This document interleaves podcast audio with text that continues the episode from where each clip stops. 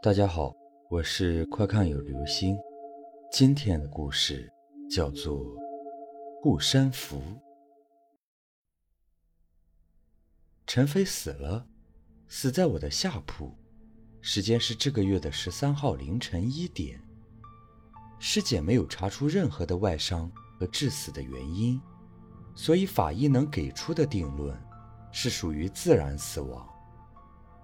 当时我正在宿舍帮陈飞的父母收拾他的遗物，手机突然响了，是一个很熟悉的号码。按照电话里的约定，我来到了图书馆后面的空地，借着黄昏的光线，远远就看到一个女孩坐在石凳上。她叫宋佳宁，是陈飞生前的女友，而我是陈飞生前最好的兄弟。平时我们都是三个人凑在一起。几乎无话不谈。我走到他身边，打了个招呼。他抬头看我，眼里满是隐忍的泪水。怎么了？我坐在他身边。宋佳宁紧低着头，两只手握在一起，攥得死死的，声音都在发颤。孙亮，我想，很可能就是我害死了陈飞。惊慌之余。我急忙捂住他的嘴巴，警惕地看了看四周。这话可不能乱说。宋佳宁痛苦地摇头，打开手掌给我看他一直牢牢攥在手心里的东西。那是个像锦囊一样用红色绸缎做成的小布袋，外面用各色的丝线密密麻麻地绣着许多奇形怪状的字符。原来他在你这儿。刚才陈飞的妈妈还在找。我一眼便认出来，这是陈飞的护身符。认识他这么长时间，他从不让人碰这护身符，也从未见他离过身。不过，对于这种带有封建迷信思想的东西，我向来不信。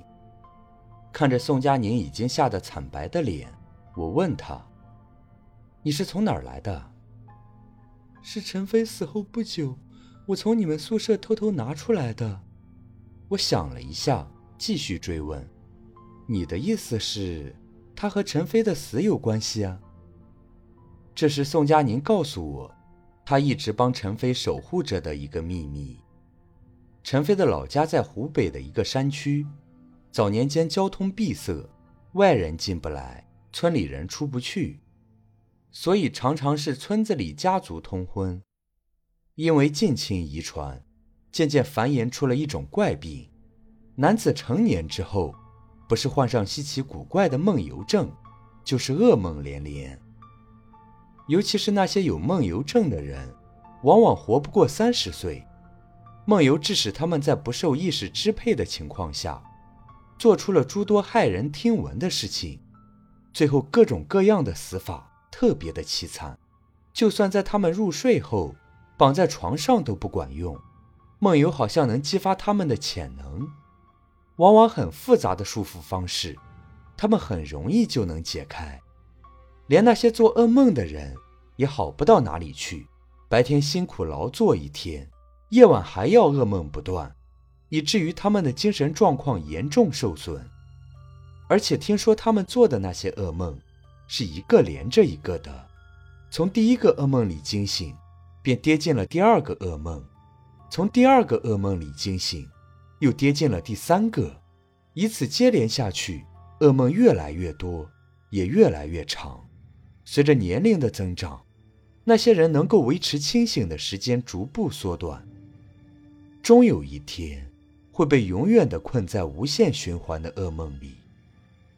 照这么说，陈飞应该是死在自己的噩梦里才对啊！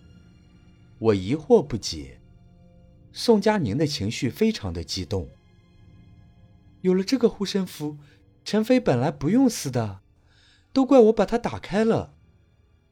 之前我的确也听说过护身符打开就不灵验的说法，于是尝试劝他：护身符这种东西，只是给人心理上的安慰，其实根本起不到什么作用的。宋佳宁的眼睛红肿的像核桃，拼命的摇头。不，我已经找人鉴定过了。这个护身符里放了一些特制的香料，确实能够起到镇定安神的作用。陈飞的妈妈把护身符交给他时，说的神乎其神。陈飞也是听多了家族里的长辈们的惨剧和佩戴这种护身符保命的传闻，一直对护身符的神奇作用深信不疑。我完全是在不知情的情况下打开的。当时他看到被我打开的护身符，虽然没有多说什么，但是脸色非常的难看。之后的几天，他总是神情恍惚。对我都是爱答不理的，再然后，他就出事了。宋宁说着，又哽咽起来。听完之后，我反倒松了口气，沉思了一会儿。我想这次我应该知道怎么安慰他了。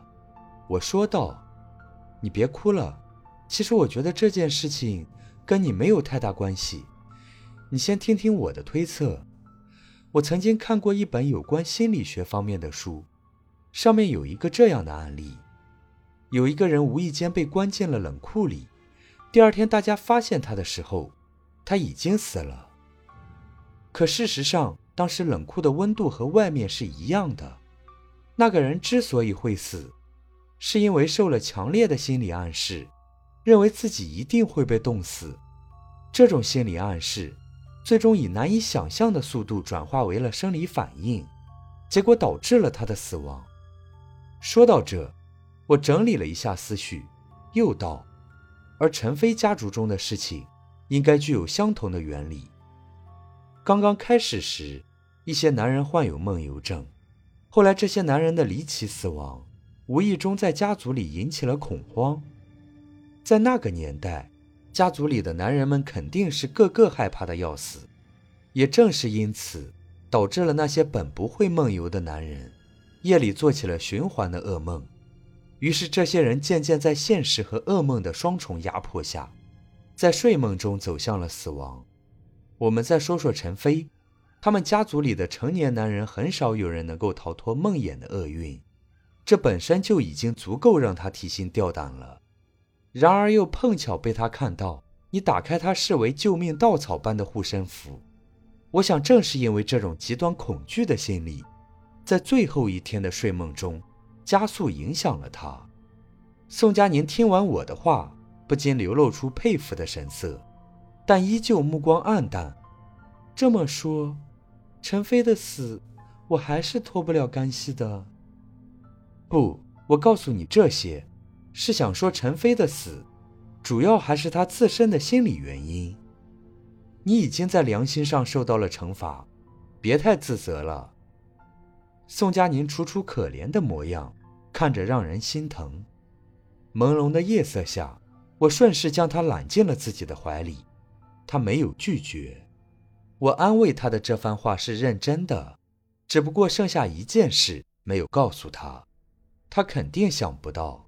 至少要想实现我所说的这套噩梦杀人的理论，还需要一个能让陈飞甘心入睡的人。我笑了。